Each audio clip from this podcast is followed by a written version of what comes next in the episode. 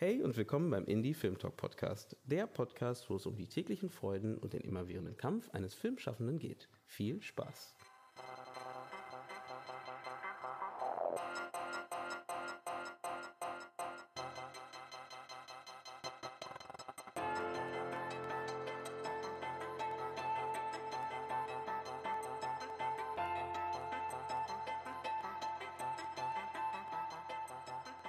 Schön, dass ihr da eingeschaltet habt beim Indie Film Talk Podcast. Das freut mich mal wieder sehr und ich ähm, hoffe, ihr habt ein wenig Zeit mitgebracht oder euer Gehör ist gespannt auf unseren heutigen Talk. Heute dreht sich alles um das Thema Produktion und um das Thema, wie produziere ich eigentlich einen Film ohne besonders großes Budget zu Gast habe ich Johannes Müller. Ähm, Johannes Müller ist Produzent und hat mit der Regisseurin Lisa Müller im letzten Jahr also im Jahr 2018, einen Achtungserfolg mit ihrem Film Landrauschen erreichen können. Landrauschen ist bei dem Max Ophüls Festival gelaufen und gleichzeitig auch bei der Berlinale und hat beim Max Ophüls Festival sogar den Preis für den besten Film gewonnen. In der Folge wollen wir so ein bisschen darüber reden, wie Sie an die Produktion von Ihrem Film äh, rangegangen sind. Ihr hattet am Ende um die 50.000 Euro für die Produktion und wie ihr erstens das Geld zusammengekriegt habt, wie ihr an den Verleiher gekommen seid und wie ihr an die Produktion herangegangen seid. Aber bevor wir anfangen, würde ich sagen, wie immer, Johannes, stell dich doch mal kurz vor für alle, die dich noch nicht kennen und dann können wir langsam ins Gespräch gehen. Hallo, ich bin Johannes Müller. Ich bin Filmproduzent mit äh, Miller und Müller Film und ähm, ich bin zum Film gekommen eigentlich als Quereinsteiger, der europäische Studien gemacht hat und dann aber gemerkt hat, dass, dass, dass der Politikbetrieb mir nicht gefällt, da ich äh, lieber Geschichten erzählen will, die wirklich Geschichten sind und nicht so sehr äh, Geschichten als Wahrheit verkaufen möchte, was ich so in der Politik ein bisschen erlebt habe und bin dann in Berlin äh, in, in die Spielfilmproduktion eingestiegen und habe mich da so mehr oder weniger auf allen Feldern ausprobiert, sowohl am Set als auch in der Entwicklung und in der Finanzierung und bin dann äh, die, nach, nach Ludwigsburg gegangen und habe die, die Masterclass Atelier Ludwigsburg Paris gemacht. Und äh, währenddessen habe ich eben diese Firma gegründet und wir haben unseren ersten Spielfilm gedreht, Landrauschen, der letztes Jahr den Max Office Preis gewonnen hat und dann auch sehr erfolgreich nach unseren Verhältnissen im, im Sommer im Kino gelaufen ist. Genau. Was heißt das? Wir sind äh, knapp über 40.000 Zuschauer, bei das sind wir gelandet und leider haben wir die 50 nicht geknackt, aber ich sag mal, äh, der Sommer war auch sehr heiß und äh, die 50 hätten wir gut gebrauchen können für den nächsten Projekt, weil mhm. wir dann einfach äh, Referenzmittel gekriegt haben. So gehen wir da leider, leider leer aus. Mhm. Ja. Ähm, und habt ihr mal geguckt, ähm, wer diese 40.000 Leute sind? Wie, wo kamen die her? Also ungefähr? Doch, das, das sieht man ja ganz gut, wenn man die Auswertungsstatistiken kriegt vom Verleih. Mhm. Äh, das ist bei uns sehr viel auf jeden Fall aus der Region gewesen das ist jetzt in dem Fall die Region Bayer, Bayerisch-Schwaben und äh, die verstehen auch alles. Die verstehen auch alles. Aber das, das würde ich mal sagen, ist, ist auch ein gutes, gutes Beispiel, wie man Filme regional sehr gut auswerten kann, sodass da auch finanziell was rüberkommt und gleichzeitig aber auch äh, ein gutes Beispiel dafür, dass man sich rechtzeitig überlegt, für, für wen macht man den Film, ähm, dass einfach so das Publikum nicht nicht außer Acht gelassen wird, wenn man den Film schon produziert und man kann die Leute ja auch schon während der Produktion mit, mit einbeziehen in den Film, was mhm. dem Film ja auch zugutekommt. Stimmt. Da kommen wir doch gleich dann zu Landrauschen. Kannst du ja vielleicht kurz erzählen, um was es da geht, äh, grundsätzlich gesehen? Ich versuche es mal ganz kurz zu halten. Mhm. Im Prinzip ist es eine ganz einfache Geschichte. Das ist eine äh, Beziehungsgeschichte zwischen zwei jungen Frauen, die sich eigentlich aus der Jugend schon kennen und in dem Dorf gewohnt haben.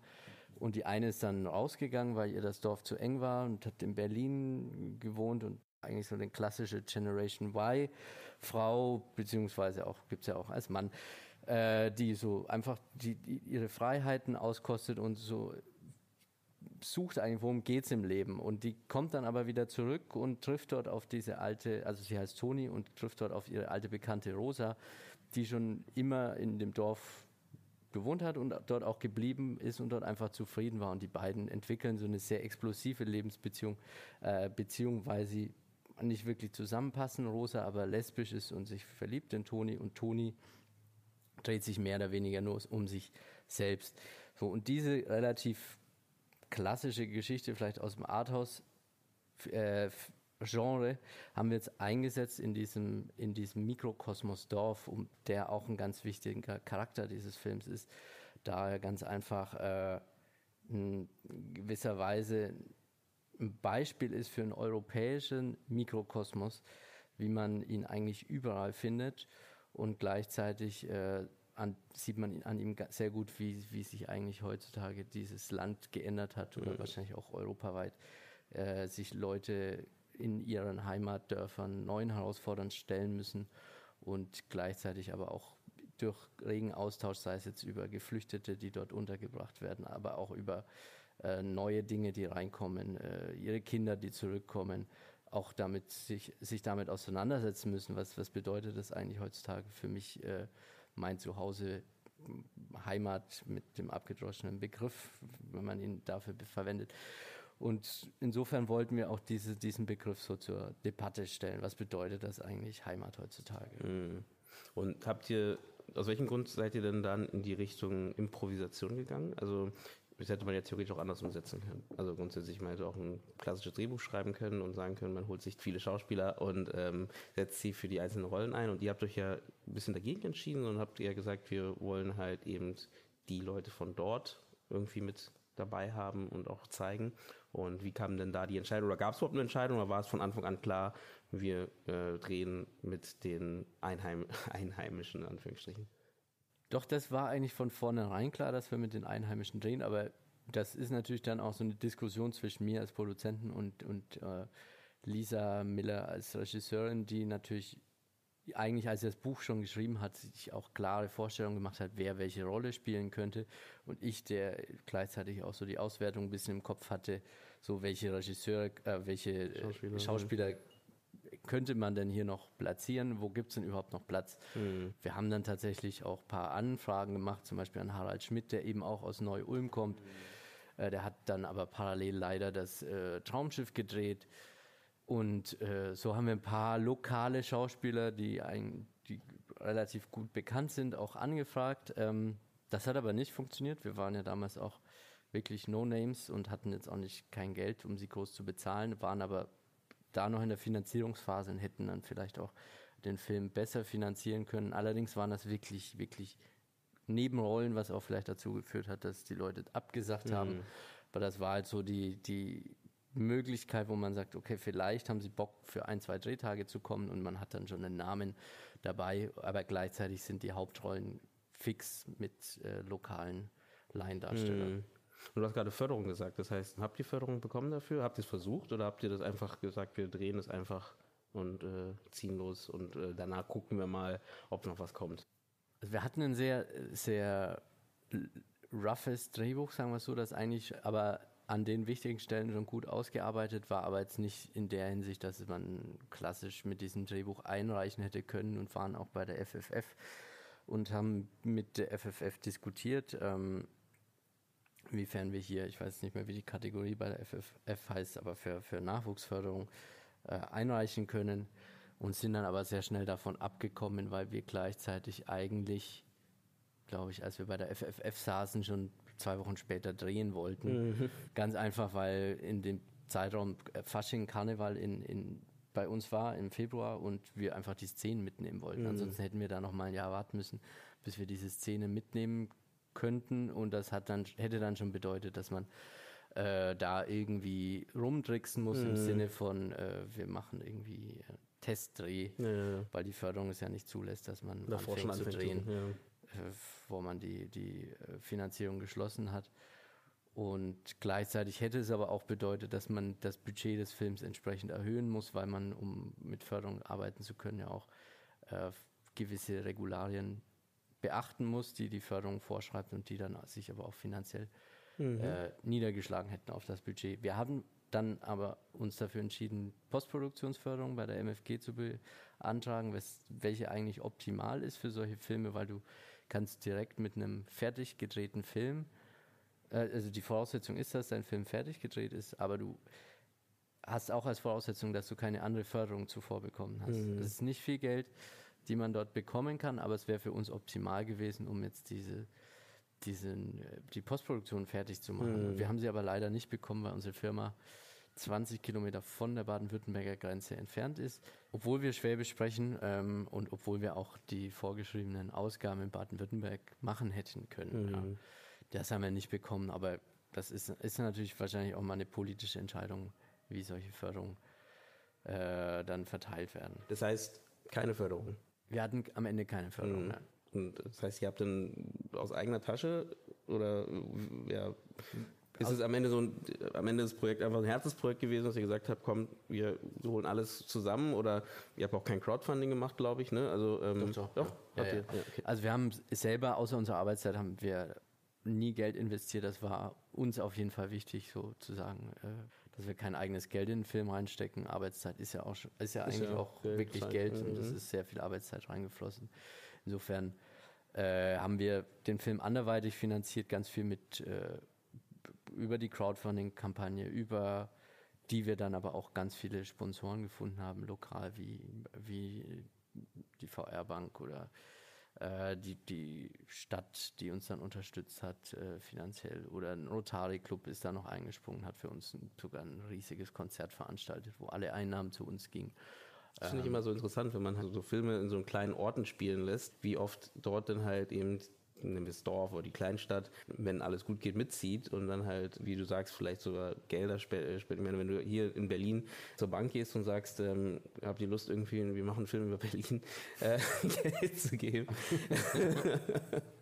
passiert meistens nicht so viel und das macht es ja auch meistens auch schwierig, irgendwie ja, so an, an Geldgeber zu kommen hier, also wenn jetzt nicht Filmförderung angeht, sondern einfach wirklich so, nennen wir es mal private Geldgeber ähm, zu kommen, ist in Berlin schwieriger oft als eben wie in Kleinstädten. Das gilt jetzt nicht für jede Kleinstadt, aber ich meine jetzt hm. so grundsätzlich. Ich, ich würde jetzt nicht direkt sagen, dass es an Berlin selber liegt. Es liegt, glaube ich, eher am Zielpublikum und was für einen Film man macht. Also hm. wenn wir jetzt gesagt haben, wir machen hier einfach nur eine Geschichte zwischen zwei Frauen, die sich halt treffen und dann im Wald rumknutschen, dann hätten also wir, glaube ich, jetzt das Dorf davon auch nicht überzeugen können. Ja?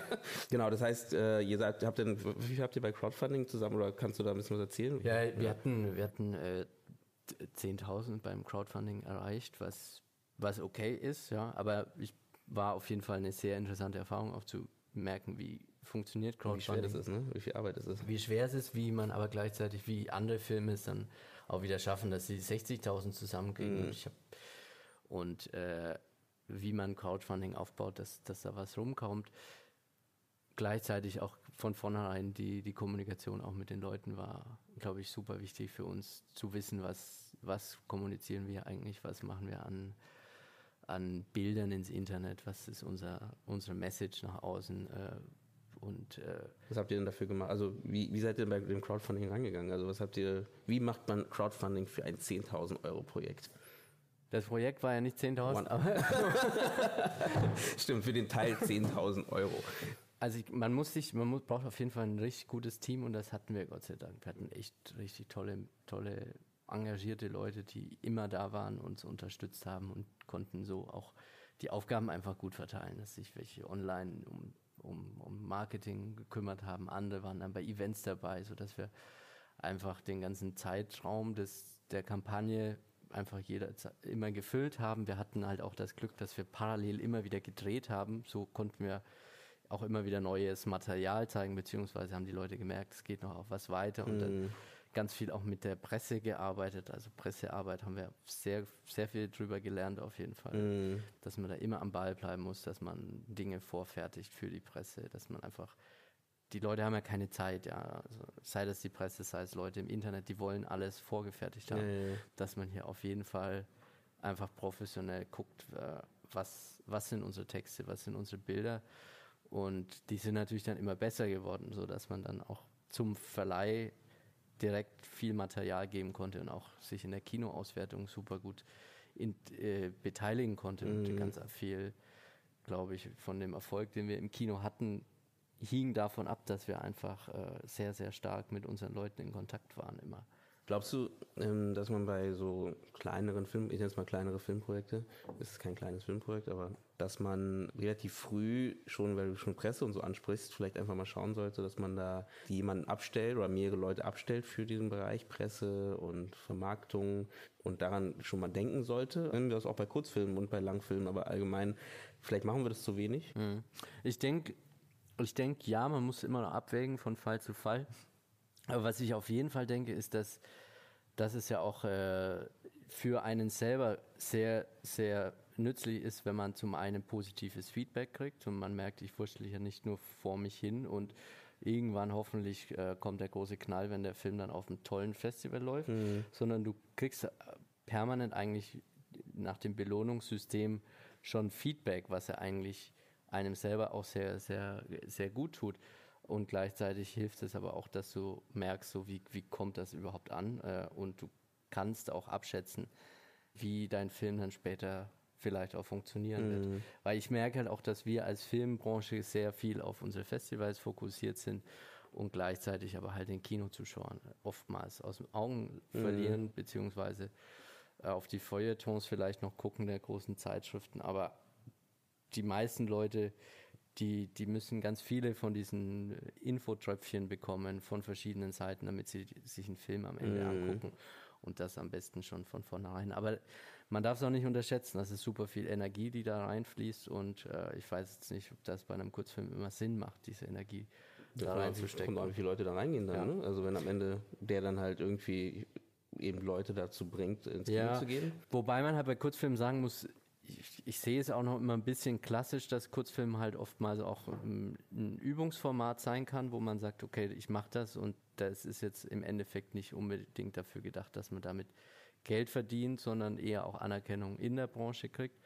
Und wenn man es aber macht, wenn man es aber dezidiert einen Kurzfilm macht und sagt, dieser Film hat Chance auf, auf Publikum, sei es auf in Vimeo oder auf Vimeo oder mhm. YouTube, da auch Geld einzuspielen oder über, über Kurzfilm Weltvertriebe oder man kann ihn an Sender verkaufen, dann bringt das natürlich was, mhm. dass man dass man hier von vornherein Pressearbeit macht. Allerdings, ich, ja, also ich finde es schade, dass Kurzfilme nur als Visitenkarte äh, gehandelt werden, weil dafür steckt echt viel Arbeit drin, wenn er gut gemacht ist. Äh, sehr viel Zeit drin, ähm, sehr viel Geld, äh, Geld drin. Also es ist schon schade. Also es ist ein Format eigentlich und heutzutage erst recht, wo viele Leute eben nicht so viel Zeit haben, ist ein Kurzfilm vielleicht gar nicht so schlecht eigentlich, zu, äh, wenn man irgendwie eine Plattform hat, wo man das vermarkten mhm. könnte, wo man halt einfach zeigen kann, eben, du kannst relativ kurz in 15 Minuten halt einfach mitgerissen werden und hast dann 7 Minuten, 15 Minuten, was auch immer, und hast dann halt ein Erlebnis, ähm, was du halt so vielleicht nicht, nicht kriegst mhm. halt. Und das ist so ein bisschen das, was ein Kurzfilm ja liefern kann. Und klar, das ist aber wie immer, hat sich natürlich so hinentwickelt, äh, dass jetzt eben Kurzfilme nicht so nicht so gesehen werden, in Deutschland besonders. Aber ich, ich denke schon, also dass sie halt irgendwie eine Möglichkeit, also die Möglichkeit hätten, die Leute zu erreichen und klar, man hat es ja so gewöhnt, wenn du jetzt sagst, ich habe einen Kurzfilm, den ich jetzt äh, im Kino zeige und kommt mal alle her und so, dann hast du halt am Ende 15 Minuten oder 7 Minuten, wo die Leute extra anreisen etc. Und dann ist auch die Frage, wie viel kann man dafür nehmen? Ähm, kann man da so viel nehmen wie für einen Kinofilm oder kann man es nicht? Weil kann man das gleichsetzen und macht schwierig. Ich meine, das ist oft das Problem bei Leuten, die das halt online vermarkten, ne, über so Amazon Prime mhm. und sowas. Das ist ja die Frage, ne? wenn du jetzt einen Langfilm kriegst du da manchmal auch schon im Sale für einen Euro äh, und dann kommt jetzt ein Kurzfilm, den zahlst du jetzt vier Euro oder wie setzt man das in, äh, in Kontrast? Also das ist halt immer ein bisschen schwierig. Aber wie gesagt, ich hoffe, ich hoffe oder ich wünsche mir schon, dass irgendwie Kurzfilme so ein bisschen auch mal so ein, ja, so ein Hype generieren und. Ich, ich krieg's ja mit von Kurzfilmen, weil ich innerhalb der Filmszene. Genau, innerhalb der Filmszene schon, genau. Absolut, absolut gehypt werden mhm. und die haben dann, glaube ich, indirekt auch einen Markt bei, bei ich sag mal, Laien, äh, die, die diese Kurzfilme auf Festivals sehen und die Festivalbetreiber wiederum sind ja eigentlich Insider der Filmbranche, die dann durch diesen Hype auf den Kurzfilm aufmerksam werden. Also insofern funktioniert das System der Kurzfilme ja auch und man kann ja mit Kurzfilmen auf dies, mit diesen Festivals, wenn man in die Breite geht, durchaus auch Geld verdienen. Ja, die Frage ist halt, ob Kurzfilme für die Zuschauer gemacht sind oder für Festivals gemacht sind. Das ist halt die Frage. Und in der Regel sind die Kurzfilme ja dann schon wegen eben äh, Visitenkarte etc. eher für in die Richtung Festivals gemacht. Das heißt, es ist natürlich ein ganz anderes Denken, was du produzierst, wenn du natürlich sagst, wenn wir einen Markt hätten für Kurzfilme, würde man halt eben gucken, dass man halt eben Kurzfilme produziert, die halt Zuschauer irgendwie mitnehmen halt. Und klar, Festivalzuschauer sind ja auch nochmal andere Zuschauer als Leute, die einfach nur ins Kino gehen oder einfach nur bei das, Netflix. Das halt. absolut, aber das ist auch Ja, ich glaube, das, das wird sich auch nicht ändern Nö, lassen. wahrscheinlich ja. nicht. Das wird Wahrscheinlich sich, glaube ich, nicht ändern lassen, dass wir äh, die, den Otto-Normal-Kinozuschauer, der Avenger guckt, äh, zu unseren Kurzfilmen Obwohl, wird. man, wie gesagt, jetzt weiß ich eben nicht. Wenn man jetzt so sieht, eben äh, Instagram etc., die versuchen ja gerade genau in diese Richtung, dass man halt kurze Videos, äh, kurze Filme macht, die halt dort scheinbar relativ oft auch angeschaut werden. YouTube, Instagram etc., wo Leute nebenbei nochmal irgendwie versuchen, nochmal irgendwie Filme zu schauen oder wie auch immer. Und ist ja immer eine Qualitätssache. Und wenn da irgendwas hypt, wenn da irgendwie was reinhaut, wo man sagt, wow, cool, oder da, das, das will man, da will man mehr, kann das genauso passieren Ja, halt, ja. ne? Weil heutzutage, das ist ja wie bei der, vorher mit der MP3 und CD. Meine CDs waren vorher halt vorgegeben oder Platten waren vorgegeben, wie lang halt so eine Platte ist, wie viel drauf passt. Und deswegen mussten halt äh, so und so viele Stücke rauf, um halt irgendwie diese, diese Platte oder diese CD zu füllen. Und dann kam irgendwann MP3. Und ähm, jetzt ist es theoretisch egal, ob du deinen Song zehn Minuten lang machst oder ob du deinen Song zwei Minuten oder eine Minute lang machst, ist es eigentlich egal, weil das, Abspielmedium gibt es dir nicht mehr vor, was bei Film ja, genauso ist. Ähm, vorher war es ganz klar, Kinoauswertung ist das Ziel, Fernsehauswertung ist das Ziel. Jetzt gibt es eben noch äh, YouTube und Co. und wo du dann Möglichkeiten hast, eben zu sagen, hey, theoretisch, mein Film ist viel kürzer, äh, ist aber trotzdem ein fertiger Film und äh, kann man sich auch angucken halt. Und ich glaube, das könnte schon shiften. Ob es gut oder schlecht ist, ist eine andere Frage. Ja. Ne? Aber Ich glaube, für uns, für uns Filmschaffende ist es halt auch immer noch die Frage, wir haben ja doch so einen leicht elitären Touch immer noch, dass wir sagen, wir wollen, dass die Dinge im Kino laufen oder dann im Fernsehen laufen.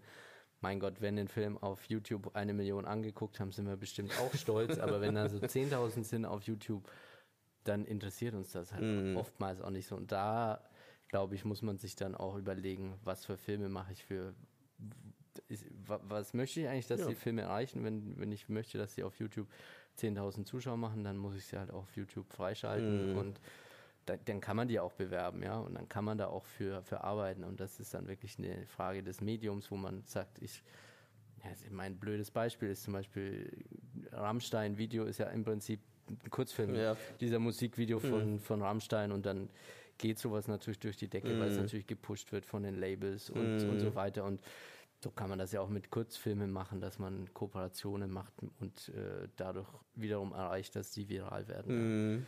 Ja, das stimmt. Ja. Das stimmt. Aber deswegen, ich finde halt den Ansatz gut von euch, dass ihr da eben auf die Zielgruppe geachtet habt und einfach geguckt habt. Unsere Hauptzielgruppe sind halt äh, Leute aus der Region und ähm, deswegen auch den Film dementsprechend halt auch ausgewertet habt, halt grundsätzlich. Ich glaube, das ist auch sehr wichtig, dass man halt einfach diesen Blick drauf wirft, auf diese, auf die Zielgruppe, wie du schon gesagt hast, dass man das in Deutschland vielleicht noch viel zu wenig macht, ähm, wirklich auf eine Zielgruppe zu arbeiten, sondern eher eben guckt, dass es mit der Förderung klappt, aber äh, nicht so wirklich, wer soll den Film am Ende schauen. Und, ähm, ich meine, am Ende 40.000 hast du gesagt, habt ihr äh, ins Kino gelockt mit dem Film. Das ist trotzdem eine Hausnummer für, nehmen wir es mal No-Names davor und ähm, ja, und plus dazu natürlich, klar, Max Ophüls. Das heißt, ihr habt theoretisch beides hingekriegt. Ihr habt äh, die, die Festivalgänger irgendwie äh, überzeugt oder zumindest die Festivals überzeugt und dann gleichzeitig auch noch den normalen Zuschauer. Aber das, da muss ich auch sagen, dass das Festival auf jeden Fall die, den Zugang geschaffen hat. Also äh, das hat er Mhm. Glaubst du bei den normalen Zuschauern, dass Max Ophüls ja, stand absolut. deswegen? Die, haben das, die haben natürlich Max Ophüls nicht gekannt Mhm. und Berlinale kannten sie wahrscheinlich noch. Aber der, den Hype, den das natürlich ausgelöst hat, dass auf einmal dieser Film einmal in der Tagesschau in der ganzen gut, ganz okay. Deutschland gezeigt wurde, das haben sie natürlich mitgekriegt. So, und über Max Office wurde halt in allen Kanälen berichtet. Und dann sind die natürlich mega stolz gewesen, einfach, dass dieser Film da gewonnen hat. Und dann kam die ganze Crew, die ganzen äh, Darsteller kamen nach Berlin gefahren, haben Fotos auf dem roten Teppich gemacht. So, das hilft natürlich enorm, ja, dass man auch auf die Kinoauswertung guckt, auch im Hinblick, dass man dadurch, dass man Verleih besser findet und äh, Kinos deutschlandweit den Film auch ins, äh, ins Programm mit reinnehmen, hat das, da haben die Festivals schon geholfen, auf jeden Fall.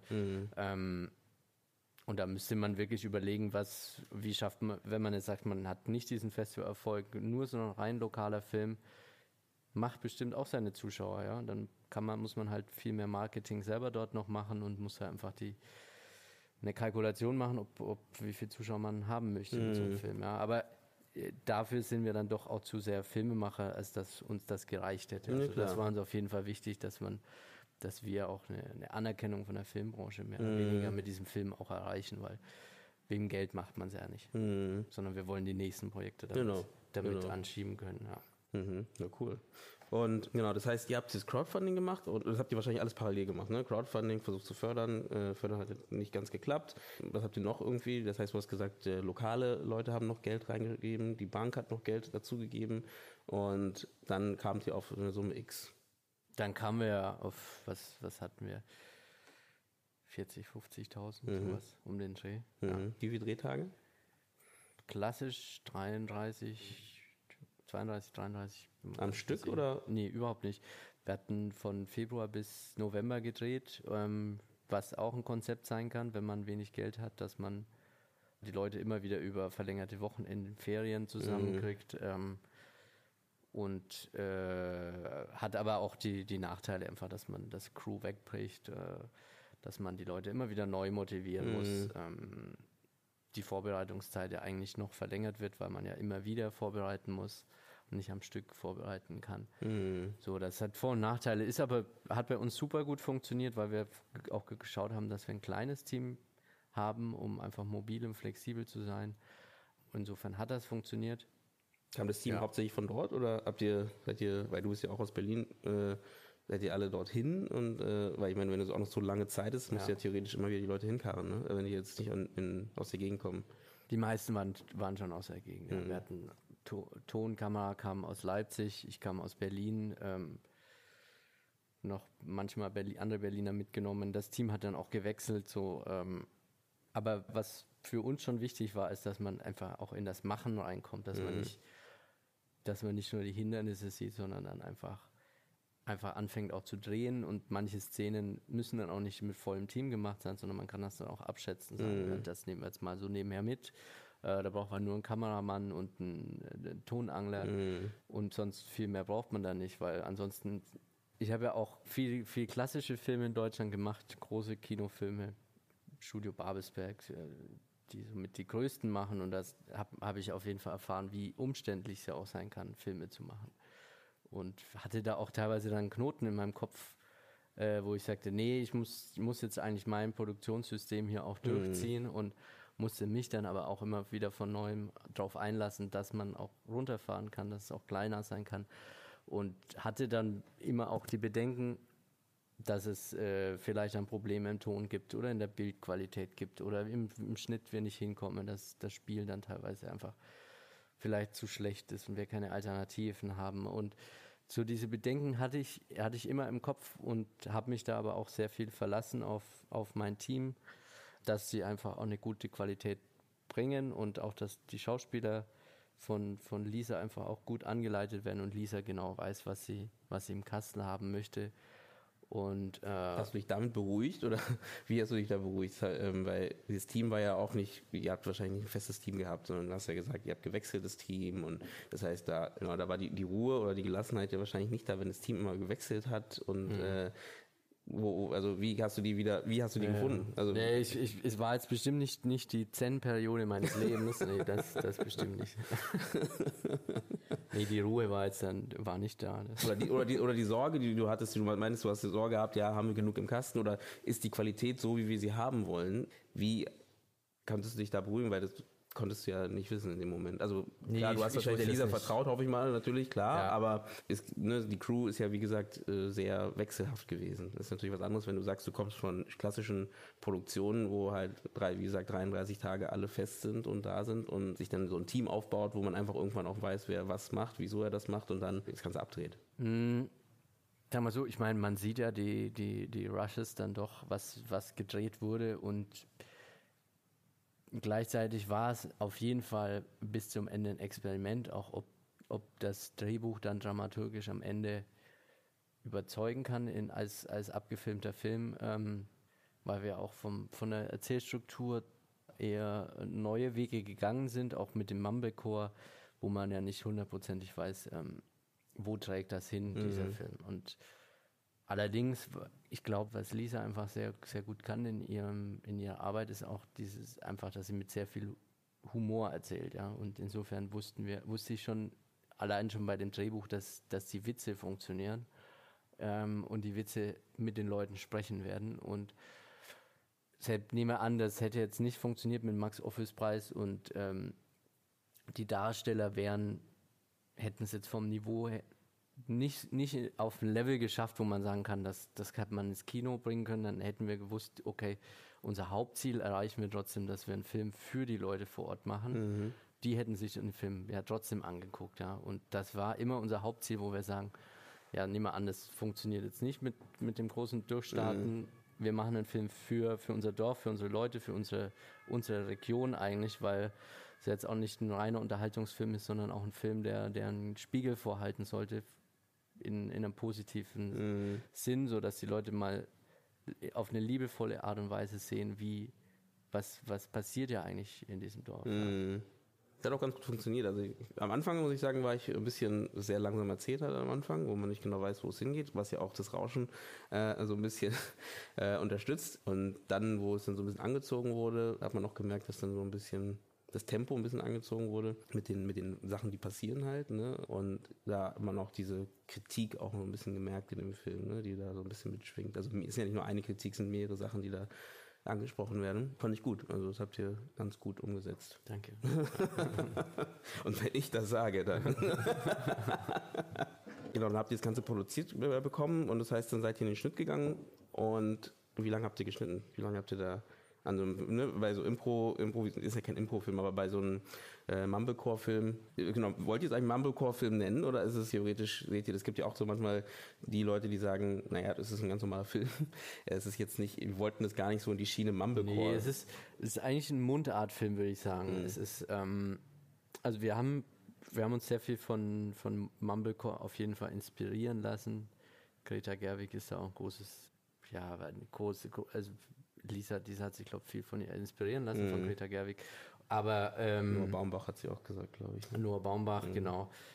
Allerdings ist es, ist es eine Mischung gewesen. Das heißt, wir hatten sehr wohl ausgefeilte Szenen und hatten dann aber das Mumblecore, glaube ich, auch sehr viel eingesetzt, um eben auch mit Laiendarstellern arbeiten zu können. Mhm. Ja. Mhm. Weil es einfach die, die eine gute Methode ist, damit die, damit Schauspieler frei sprechen können, damit sie Dialekt sprechen können und gleichzeitig auch Dinge losgetreten können, wie jetzt aus dem klassischen Mumblecore, mit denen man vielleicht nicht gerechnet hat, mm. die, dann, mhm. die, dann, so einen gewissen äh, erfrischenden Effekt haben. Mm.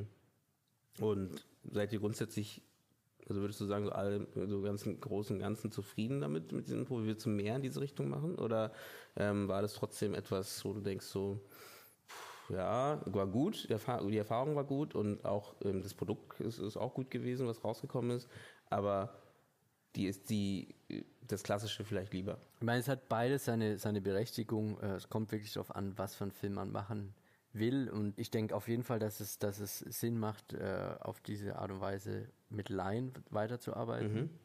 Äh, ich, ich sehe gleichzeitig aber auch immer die Gefahren, weil, weil Filme halt auch schnell dann abflachen und äh, Dialoge einfach ins Nichts gehen. Mhm. Und, ähm, aber das ist dann Aufgabe des Schnitts, dass man sich da einfach anstrengt, die, die Dinge rauszupicken, die, die auch Essenz haben und den Film weiterbringen. Ja. Mhm. Ich glaube, per se ist es dann eher auch eine finanzielle Frage, wie viel Zeit hat man während dem Dreh auf Impro einzugehen. Ja. Mhm.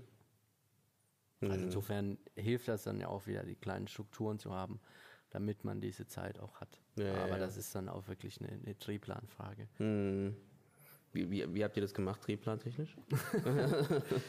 äh, na, wir, hat, wir haben einen Drehplan gemacht, aber es ist jetzt auf jeden Fall schon so gewesen, dass wir dadurch, dass wir die kleinen Strukturen hatten, dass, dadurch, dass wir die Leute, die uns die Motive gegeben haben, sehr gut kannten, konnten wir sehr flexibel reagieren. Mhm. das ist jetzt nicht beispielhaft für die Filme, die ich ansonsten betreut mhm. habe.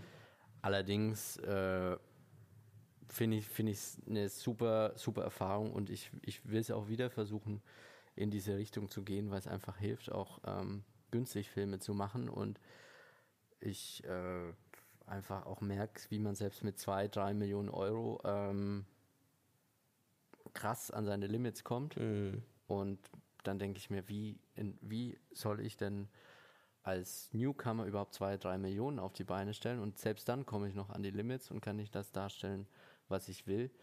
Und mit zwei, drei Millionen habe ich dann aber auch wirklich die Förderlandschaft ausgeschöpft mm. und TV-Sender und alles. Also mm. alles, was drüber geht, dann bin ich eigentlich im Mainstream kommerziellen Sektor und kann das nur noch über, über, über größere Verleihfirmen decken. Ja, ja, ja. Insofern müß, müssen wir uns da auch als Filmemacher, glaube ich, überlegen, was, was für Filme wollen wir machen, äh, wie können wir die überhaupt finanzieren und äh, auch refinanzieren, ganz klar. Mhm. Ja. Wie habt ihr den Verleiher gefunden? Ging das schnell?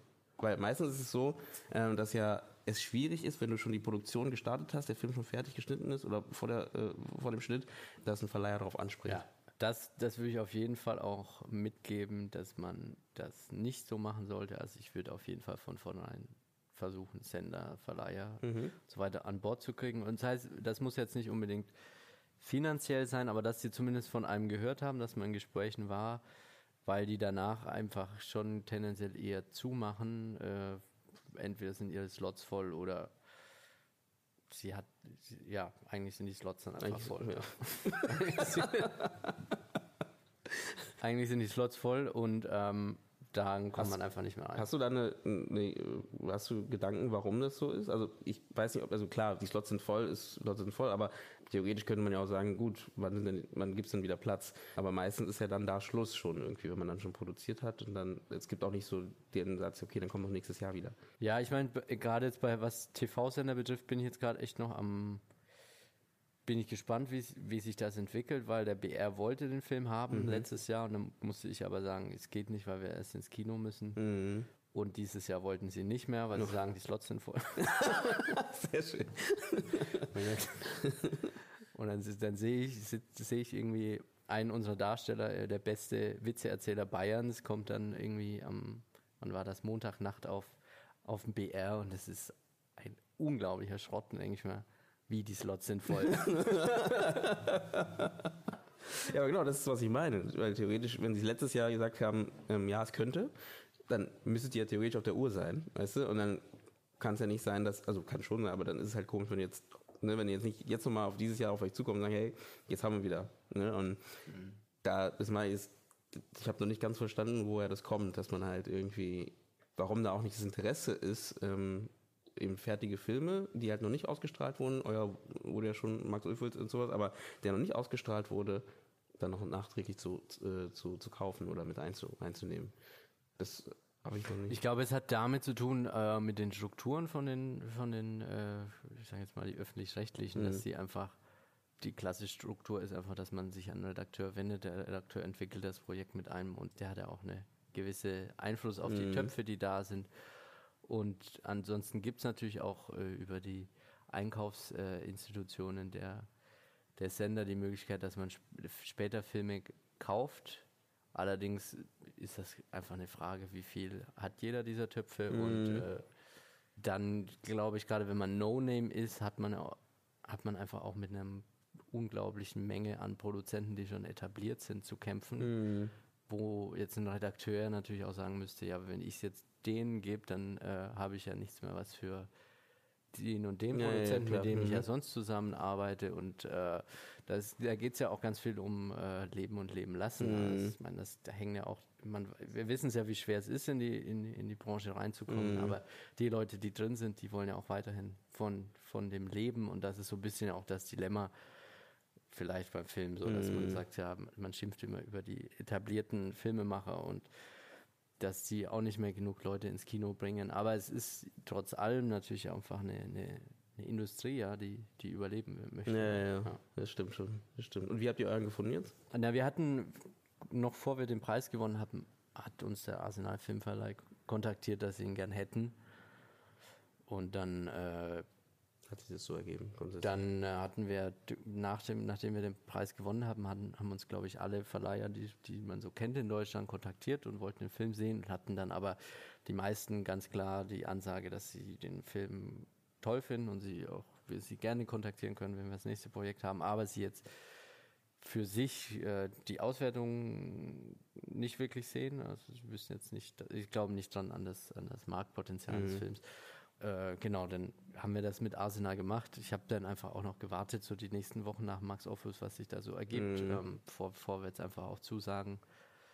Und ähm, genau, dann hatten wir unseren Verleih. Das ist echt, also Arsenal ist ja auch nicht so klein. Ja. Das ist schon nicht so, nicht so schlecht. Na, das, wie gesagt, das klingt ja ganz gut. Das heißt, äh, dann ist es theoretisch so, hat sich das so ergeben. Aber das heißt, am, am Ende kann es auch funktionieren, wenn man dann doch irgendwie die Festivals gewinnt, dass man an, an einen Verleiher rankommt.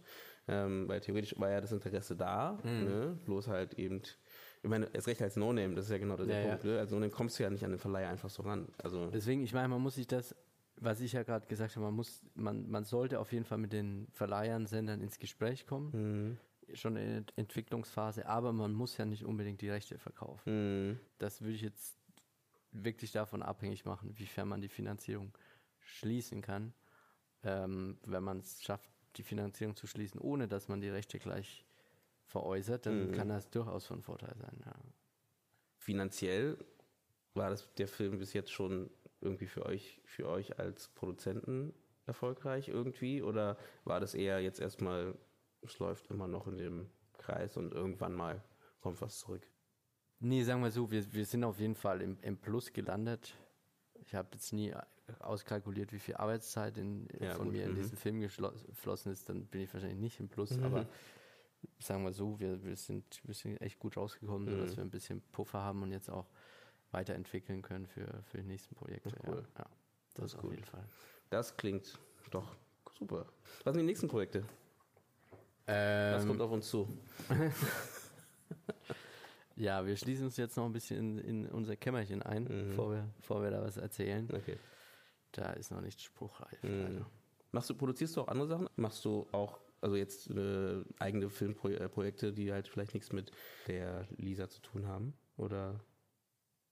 Im Moment nicht, im Moment nicht. Ich äh, konzentriere mich wirklich auf, auf die Firma, auf, auf unsere Filme, Mhm. aber das kann sich auch ändern. Also Mhm. ich hätte auf jeden Fall auch Lust auf, auf Co-Produktionen, gerade auch mit Frankreich wieder, Mhm. weil wir das, da, da, hatte ich, da hatten wir schon angefangen über äh, mit Projekten mit Partnern zu sprechen und äh, ansonsten in Deutschland, nee, machen wir jetzt gerade nur, nur Lisas, Lisas Stoffe. Um erstmal Ähm, reinzukommen auch wahrscheinlich, ne? Um erstmal dort erstmal reinzukommen und erstmal, also in, in, mit, der eurer Produktionsfirma in die Szene nochmal so ein bisschen. Ja, Genau. ja. Ich meine, das ist ja dann doch auch ähm, viel Arbeit zum Kinostart gewesen und ich, Mhm. ich habe mich auch sehr viel, sehr viel äh, in den Kinostart mit involviert, Mhm. Äh, was auch sehr eine super Erfahrung war, aber de dementsprechend ist die Entwicklung so ein bisschen äh, hängen geblieben und Mhm. da, da müssen wir uns jetzt verstärkt drum kümmern. Wie groß war denn euer Team eigentlich? Fällt mir gerade ein, weil wenn, wenn du sagst, eben Pressearbeit und Marketingarbeit und äh, also jetzt in der Mhm. Produktion, also ich meine, am Ende, ihr, ihr habt es ja selbst auf die Beine gestellt, hattet halt so und so viel, 50.000 Euro für den Film, 40.000, 50.000.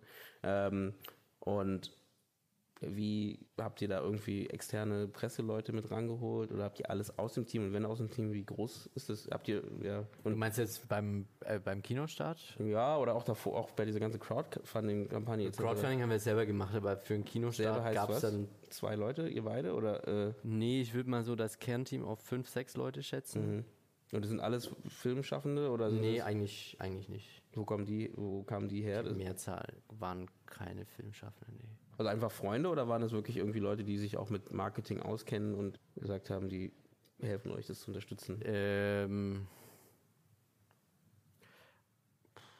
naja, wir hatten, es sind jetzt keine Leute, die komplett fremd sind, aber Kathi Wolf zum Beispiel, unsere Hauptdarstellerin, hat uns, war, ist, gehört auch zum Kernteam Mhm. bis heute, auch was Entwicklungen betrifft. So, sie ist einfach so unser, gerade von Seite des, auch des Schauspielcoachings oder gerade auch der Öffentlichkeitsarbeit, immer stark involviert in, in unserer Arbeit. Und ansonsten haben wir eine Grafikerin, die Grafikerin ist Mhm. auch. Und äh, ja, Aber seid ihr auch so rangegangen, habt gesagt, wir brauchen eine Grafikerin, wir brauchen ein Dings? Oder war das eher so Zufall, dass es sich ergeben hat? Weil es ist ja interessant zu wissen, ob ihr da wir haben geguckt, was, was ist, wer ist in so einem Pool an Leuten, die, auf die sind wir zugegangen. Ja, Mhm. oder, oder Josef Selze von den Lichtfängern in Ulm, der, der einfach auch äh, eine Filmproduktionsfirma hat und dort lokal äh, Ah, okay. viel macht. Also wir hatten, wir haben schon unsere Leute, Leute gesucht. Mhm. Oder, ähm, genau, oder Kathi, Kathi Selzler, die Kostüme im Theater, ich weiß nicht, äh, wo, wo ich glaube Augsburg oder so Mhm, macht. So. mhm. Wir sind auf die Leute zugegangen Mhm. und haben, haben uns die reingeholt. Das sind, halt- sind Freunde und gleichzeitig aber auch Profis in, Mhm. in, in ihrem Bereich. Ja. Oder, oder Hannes Kemper, der die Kamera gemacht hat aus Mhm. Leipzig. der ein sehr guter Freund ist. Und entsprechend kann man dann einfach auch anders, anders arbeiten, vielleicht, als wenn man jetzt fremde Leute hat. Ja, ja, auf ja. jeden Fall. Okay, genau. Das klingt äh, super. Das heißt, ähm, dann würde ich langsam zum Ende gehen. Außer du hast noch irgendwas, was du bewerben möchtest, was du äh, kurz ansprechen möchtest, wo die Leute unbedingt hingehen sollten. Wahrscheinlich nicht den Film, den Film guckt ja keiner mehr. Willst Ja, doch, ich ne? meine, schaut euch den Film an. Natürlich gibt es gibt's ihn online und äh, Die gibt es sogar bei Amazon, ne? bei Amazon. Äh, Prime, für, oder? für die will ich zwar keine Werbung machen, aber da Ja. gibt es den theoretisch auch. Ähm, ansonsten gibt es ihn auf DVD und Good Movies kann man ihn, glaube ich, auch als, äh, Hm. als Stream erwerben. Ja, genau. Mal, mal geguckt, in so diese, sowas wie Behind the Trees und so reinzukommen mit dem. Also jetzt habt ihr ja nichts mehr damit zu tun, ne? Das macht ja, den Vertrieb macht ja Arsenal, deswegen. Ja, Hm. was ist Behind the Trees? Das ist auch so eine Online-Plattform, kuratierte Online-Plattform für. Filme. Hm. Ja. Ähm, Wäre vielleicht eine Idee. Also, die machen auch ganz viele Sachen in diese Richtung halt und wenn die den Film, die kennen den Film bestimmt schon irgendwie mal gesehen, aber bestimmt, ich denke mal, da könnte, äh, könnten die Interesse haben. Also ja, in, in, in der Lufthansa lief er dann auch. Oh, das ist natürlich auch cool. Dann kamen immer wieder Leute, Überland. ja, ich bin gerade nach New York geflogen oder nach Japan und dann lief, der Film, lief euer Film. Ja. dran, wie das dann so verteilt wird, ne? über welche Packages da äh, die Filme da irgendwo ankommen. Echt interessant. Das heißt, ihr habt äh, weltweit Übersetzungen oder, oder Untertitel oder was? Wir kriegen jetzt dann chinesische noch, ja, wir haben Mhm. französische, spanische und ähm, Subtitles oder, oder äh, Untertitel. wirklich? Ja. Mhm. ja, Untertitel. In Mexiko lief er viel. Mhm. Ähm, genau, Tbilisi sind wir auf dem International Film Festival gelaufen. Mhm. Ja gut, aber das wäre nochmal Geschichte für sich. Die internationalen Filmfestivals konnten wir jetzt nicht so aufrollen, wie ich mir das vielleicht erhofft hätte. Ich dachte, der asiatische Markt hat mehr Lust auf Blasmusik und Hätte ich auch gedacht, ja. Japanische Markt besonders, ja. Ja. Hätte ich gedacht. Aber hat, äh, hat, nicht, hat nicht so funktioniert, ja. Du kannst ruhig noch zu Ende filmen, warum nicht? Ich weiß es nicht, ehrlich gesagt. Ähm, wir haben auf jeden Fall bei den großen Festivals eingereicht. Was war da so? Busan, äh, Shanghai. Da ist auf jeden Fall nicht genommen worden. Ähm, allerdings, das Goethe-Institut hat uns sehr unterstützt. Mhm. Also über das Goethe-Institut sind wir, glaube ich, ganz gut rumgekommen und laufen jetzt gerade auch in so einem Festival in China. Und das hat eigentlich ganz gut getan, so, äh, wo man sagt, da brauche ich jetzt auch nicht unbedingt die großen Festivals, aber der Film reist auf jeden Fall international Mhm. und da ist, kann das Goethe-Institut einem echt super unter die Arme greifen, weil er einfach dann ähm, innerhalb von deren Netzwerk vertrieben wird und die ja ganz viel auch mit, mit Fest Filmfestivals in den entsprechenden Ländern zusammenarbeiten. Wo lief der denn jetzt alles? Also weltweit? Ähm, Und was ist die Resonanz, wäre die nächste Frage. Also die, wo ihn gesehen haben, die fanden ihn immer sehr, sehr, sehr ansprechend, weil sie es einfach gemerkt haben, das ist krass, ja, wie bei mir auf dem Dorf. Also selbst auch die, wenn er, wenn er jetzt in Hamburg im Marathon lief oder Mhm. so, meinten auch die Hamburger, selbst wenn sie den Dialekt oft nicht verstanden haben, dass, sie, dass, sie, dass sie verstanden, dass sie, dass sie da mitgehen eigentlich. Mhm. Ja. Ähm, Schlechte Kritik? Gab es das schon? schlechte Kritik. Also gab es schon welche, die eher so entsetzt waren darüber, wie wir jetzt ihr, ihr Dorfleben darstellen. ja. Ah, okay, das gibt so schon diese auch. Richtung. Mhm. Ja. Die Richtung gibt es, also dass Leute sagen, das sind Vorurteile, was ihr da Mhm. zeigt. Wo ich sage, ja, wir, wir, wir spielen mit Vorurteilen. Ähm, Gerade so die beiden Polizisten auch, wo man Die sagt, okay, natürlich, die werden nur ins Lächerliche Mhm. gezwungen, beziehungsweise nicht unbedingt das Lächerliche. Das ist einfach eine, eine Karikatur. Also wir spielen mit dem Stilmittel, dass wir jetzt keinen klassischen Arthouse-Film machen, der überall eine bierernste Mhm. Darstellung der Realität gibt, sondern es ist, bleibt ein Satire-Drama, das auch lustig sein soll, unterhalten soll, mit einem, mit einem ernsten Hintergrund. Mhm. Aber, ähm, und mit dieser Mischung konnten viele Leute oft auch nicht wirklich umgehen. Ja, ja, ja. Ja, die stachen auch sehr stark raus, wenn es jetzt zum Beispiel um die Polizisten Ja. geht, weil der Rest war sehr satirisch, ne, sehr so unterschwellig. Ähm, das war wirklich so ganz klar Karikaturcharakter. Ne? Also das, äh, das war wirklich so, wo du das war nur Ja, irgendwie- aber das, das war so als Stilmittel. Also das war jetzt auch ein Kritikpunkt, wo ich sage, okay, wenn ihr das kritisiert, das hätten wir nicht anders gemacht. ja, Ja. ja, ja, ja, ja. Und ähm, ansonsten komischerweise an Verständnisprobleme hatte keiner, weil es Mhm. jetzt doch auch viel Dialekt ist und da kann man echt, das hat echt Mut gemacht zu sagen, okay, ist eigentlich nicht so wichtig, dass die Leute alles verstehen, Mhm. sondern man kann den Leuten das ruhig auch zumuten, dass man sie so ein bisschen auch in diesem, dieser Frage lässt, äh, diesem, was, was versteht man, was versteht man nicht. So, natürlich muss man als Filmemacher aufpassen, dass die Key Moments äh, verstanden Ja. werden. Mhm. Ansonsten funktioniert es nicht, Ja. aber gerade dann auch wahrscheinlich, äh, wenn man auf internationales Level geht, ist es wieder schwieriger, weil viel des Humors, halt der Lokalkolorit. der, der, der, der Humor geht weg. Mhm. Ähm, viele Witze funktionieren halt nicht mehr. Ähm, ich glaube, das war einer der Gründe, warum es dann international auch nicht so funktioniert Mhm. hat. Ist Aber in. Deutschland, Mhm. Deutschland wiederum Besser. Ging, hat, hat das gereicht, dass man jetzt nicht Mhm. immer alles versteht. Ja. Ist Aber ja bei der- international ist ja, es dann ja so, dass die Leute lesen nur die Untertitel und in Deutschland gibt es dann immerhin selbst Worte im Dialekt, die auch ein Norddeutscher versteht Mhm. und die er auch lustig findet, Mhm. weil er merkt, krass, das ist eigentlich die gleiche Sprache, aber ein ganz anderer Dialekt und die sprechen, das ist wie ein, wie ein andere, andere Welt dort Mhm. unten. Und ein, ein, äh, ein Mexikaner das natürlich nicht so sehen würde, weil der liest einfach klar. permanent nur Untertitel und das ist Mhm. halt nicht lustig. Ich meine, es gilt ja genauso bei uns mit, äh, mit Synchronsprechern. Ist ja das nicht anders. Trotz, dass es keine Untertitel sind, wenn es, Ja. es gibt genug Filme, die Stieß äh, aus Frankreich äh, oder wie auch immer, die halt einfach in Deutschland nicht so funktionieren einfach. Ja. Weil halt sehr Ja. viel mit Dialekt halt spielt und den du halt ganz schwierig halt hier übersetzen kannst halt. Wäre bestimmt auch möglich, aber schwieriger halt. Und deswegen, klar, definitiv. Das ist, äh, ja, aber dann vielleicht, vielleicht beim nächsten Projekt. Das wäre auf jeden Fall was beim nächsten Projekt, wo ich schon darauf achtet, was machen wir, damit er international besser Mhm. funktioniert. Aber ohne, dass wir jetzt den Film verfälschen. in Ja, ja, der ja, klar. Aber welche Elemente gibt es, äh, wo Mhm. man einfach besser drauf aufpassen Mhm. kann? Oder ich, ja, weiß gar nicht. Ich glaube, die Untertitel, die wir gemacht haben, waren jetzt auch nicht die besten. Ja. Mhm.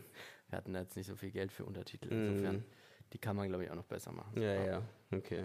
Letzte, letzte Frage, um zum Abschluss zu kommen, äh, es passt ganz gut. Wünschst du dir so ein bisschen aus der deutschen Filmszene vielleicht, was da besser laufen könnte oder was du dir wünschen würdest für deine nächsten Projekte oder von anderen Filmschaffenden oder ja, so ein bisschen. Ich habe dich jetzt einmal ins kalte Wasser geworfen mit der Frage. Mhm. Ja, wahrscheinlich, nee, da gibt es super viel. Ich hätte eine Sache würde ich wirklich gerne sagen. Das ist jetzt vielleicht nicht unbedingt Wunsch, aber doch was, was mir so im Kopf rumging, weil ich wirklich auch viel so äh, ja, Herstellungslei im Herst Bereich Herstellungsleitung unterwegs war, dass ich einfach gemerkt habe, dass so die Leute eigentlich, die dann am Set arbeiten, gar nicht so viel mit, mit den Leuten zu tun haben, die die, die die Filme ausdenken und die Filme machen am Ende, wo, wo ich echt so gemerkt habe, ähm, nein, da wünsche ich mir irgendwie so ein bisschen mehr, mehr, dass sie vielleicht die, die oben sitzen, mehr mit den unten verbinden Mhm. und die unten sich auch wieder ein bisschen mehr dafür interessieren, was sie eigentlich für Filme machen, so einfach Mhm. mehr Interesse füreinander. Ich glaube, Ich glaube, es ist weil Filme machen, aber- es ist super schwer, Mhm. oh, aber Filme machen, gerade weil es so anstrengend sein kann, besteht einfach ganz viel daraus, oder die, die Freude besteht ganz viel daraus, dass man einfach der Weg des Filmemachens ein Abenteuer ist und jedes Mal eine Reise ist, wo man nicht wirklich weiß, wo es hingeht und es nicht nur ums Geld geht, ähm, sondern es wirklich um Geschichten geht und es auch nicht immer nur darum geht, dass man jetzt äh, permanent am Produzieren sein muss, sondern man sich wirklich wieder Gedanken macht, was, was für Geschichten erzählen wir hier und wenn ich das Gefühl habe, vielleicht muss ich die Geschichte auch nicht erzählen, dass ich sie dann vielleicht auch nicht erzähle. Mhm. weil einfach zu viel Energie drin hängt und wie gesagt, sowohl von der einen Seite, wo man sagt, ich möchte jetzt aber hier meine Geschichte durchboxen und muss das jetzt verfilmen und treibt dann irgendwelche Leute am Set für, Mini, Mini, äh, für Mindestlohn. Mindestlohn Mhm. oder was hier äh, kurz vor dem Kollaps Mhm. und äh, damit mein Film dann auf Festivals läuft und gleichzeitig aber auch die Leute am Set, dass sie einfach sich wieder mehr dafür interessieren, was eigentlich Mhm. vor der Kamera. Aber ein bisschen kommt das ja auch durch Stattfindet. unsere Förderlandschaft, oder? Dass man halt als Produzent halt, du musst halt produzieren. Du musst halt produzieren, produzieren, produzieren, um halt, äh, also wenn du jetzt sagtest, äh, dass du eben nicht alles durchboxen musst, weil am Ende, du bist halt die ganze Zeit in diesem Dings, du lebst ja davon, dass du produzierst. Weniger also als in Amerika, Ja. wo du halt davon lebst, Ja, eben, dass die ja. Auswertung gut Ich meine, hast du absolut recht, das wäre dann vielleicht der nächste Wunsch, dass ich mir wünschen würde, dass wir bessere finanzielle Polster bilden Mhm. könnten, um auch diese Kreativarbeit äh, voranzutreiben und nicht nur, also auf der einen Seite profitorientiert uns überlegen, wie können wir es schaffen, dass die Leute diese Filme angucken, aber gleichzeitig auch Freiheit haben, auszuprobieren. Und ich glaube, das würde ganz gut zusammenfinden, wenn sich Leute einfach den Mut hätten, gerade Sender und Förderer Dinge zu Dinge auszuprobieren, aber dafür braucht man einfach mehr. Also mehr Geld, weil ich es vielleicht einfach als Spielgeld gesehen werden kann mhm. oder aber auch gleich kann auch die AG Verleih unterstützen, wenn sie sagen, äh, man muss mehr auf das Marketing achten. Mhm. Man kann die Filme nicht nur produzieren, man muss auch gucken, wie man sie herausgibt. Ja. Ja. Mhm. Damit gehen wir raus. Das ist was Negatives, ne? Gewesen. Naja, ist egal. es ist ja ein Wunsch in die Zukunft, wie es sich verändern soll oder könnte und wie es für uns alle besser wird. Und ich teile das auf jeden Fall. Und deswegen bedanke ich mich bei dir und bedanke mich fürs Zuhören. Natürlich wie immer, äh, abonniert den Podcast bei, bei Spotify, bei iTunes, bei Deezer oder auch wo auch immer ihr den Podcast hört. Teilt ihn natürlich weiter an Freunde, Bekannte, andere Filmschaffende, ähm, dass wir da so ein bisschen ja, Leute erreichen und dass Leute auch Lust haben, den Podcast zu hören. Das wäre super hilfreich. Ansonsten, wie gesagt, bedanke mich bei euch und ich wünsche euch einen schönen Tag, einen schönen Abend oder eine schöne Nacht, was auch immer ihr hört und sage ciao.